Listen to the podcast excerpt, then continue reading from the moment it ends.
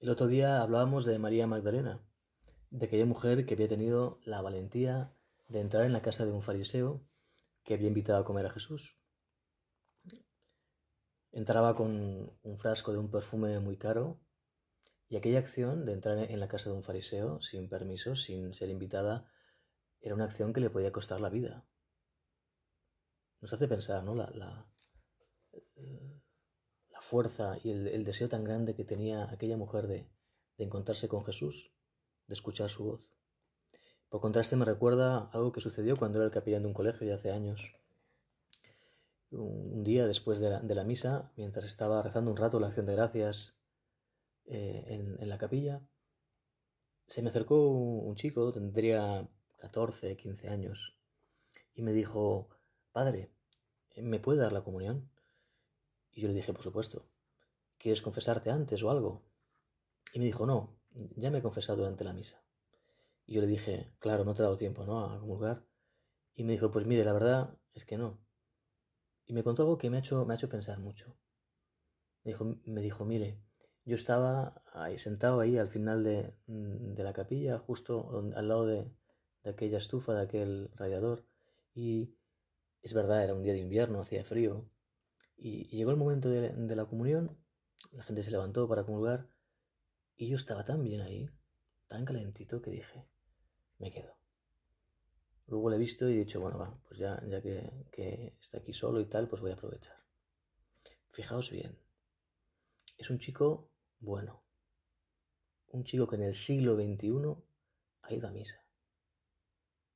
Un chico que no solo ha ido a misa, sino que se ha confesado, o sea, es sincero, que tiene fe. Se ha confesado porque sabe que no está comiendo una galleta, está en el top 5 de Europa, del cosmos. Y sin embargo, llega el momento de la comunión y se queda. Tiene un corazón flojo. Le falta fortaleza. Esto, esto nos, nos, hace pensar y, y contrasta con, con, esa acción de María Magdalena que se juega la vida por llegar a Jesús. Hoy pensaba que podíamos hacer la oración con otro pasaje del Evangelio, de otra mujer también, de una gran valentía, que es la, la llamada hemorroísa, una mujer que tiene una enfermedad, lleva 12 años con esa enfermedad, en la que pierde sangre, se va apagando poco a poco.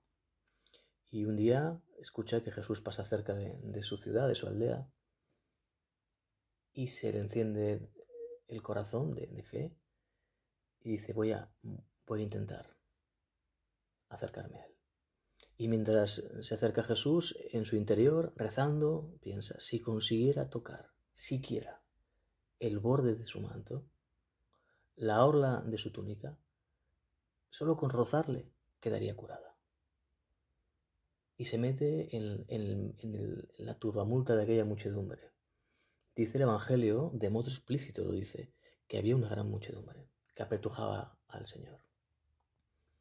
Le costaría bastante poder llegar a Jesús, acercarse a una mujer que además es frágil, que está enferma, que pierde sangre. La sangre es imagen de la vida. Cuando perdemos sangre, perdemos vida, nos apagamos, es la energía. Y al final, después de un gran esfuerzo, consigue tocar el borde del manto. Y dice el Evangelio que sintió que su cuerpo quedó sano. Y entonces al momento Jesús se gira, da la vuelta, todo el mundo se para con él, silencio. Y Jesús pregunta, ¿quién me ha tocado? Los discípulos le dicen al Señor, Maestro, todo el mundo te está apertujando y tú preguntas quién te ha tocado. No, Pedro, solo uno me ha tocado.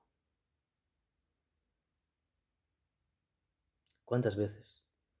En muchas misas, donde va mucha gente, podía suceder lo mismo.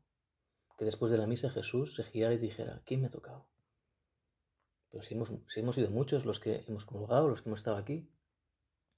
No, solo uno me ha tocado. ¿Cuántas veces nos acercamos al Señor sin fe, sin amor, sin confianza? Y aquella mujer se acerca temblorosa, dice el Evangelio, se posa ante el Señor y le contó toda la verdad. Fijaos, el Señor no quiere solo curar su cuerpo, quiere curar su alma. Quiere que ponga el centro de gravedad de su vida no en la salud física, sino en algo mucho más grande, una belleza mucho más profunda.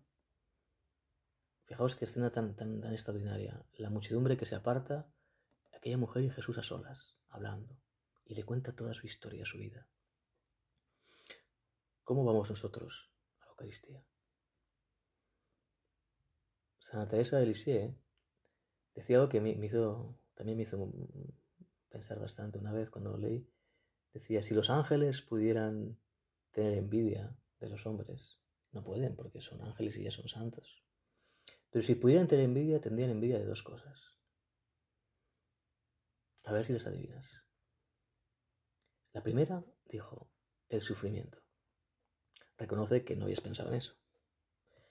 Y la segunda, la comunión. No se, me, había ocurrido a mí nunca que, que, efectivamente un ángel no puede comulgar. Un ángel puede dar la comunión, como los pastorcillos de Fátima.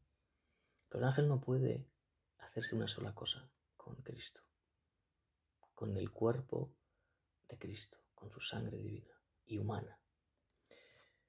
Bueno, pues vamos a, terminar esta pequeña meditación pensando en, en cómo es nuestra fe cuando nos acercamos al Señor en la Eucaristía, en la oración. No olvides una cosa. Para un encuentro profundo con el Señor, como, como la Magdalena, como la Morroisa, siempre primero hace falta un punto de audacia, de valentía, de fortaleza. Si no te pasará como aquel chico que era, era, era bondadoso, era bueno, pero era flojo. Le pedimos a, la Virgen que nos ayude a no tener miedo a ser fuertes, que nos dé esa fortaleza para, como estas, estas mujeres, acercarnos así al Señor.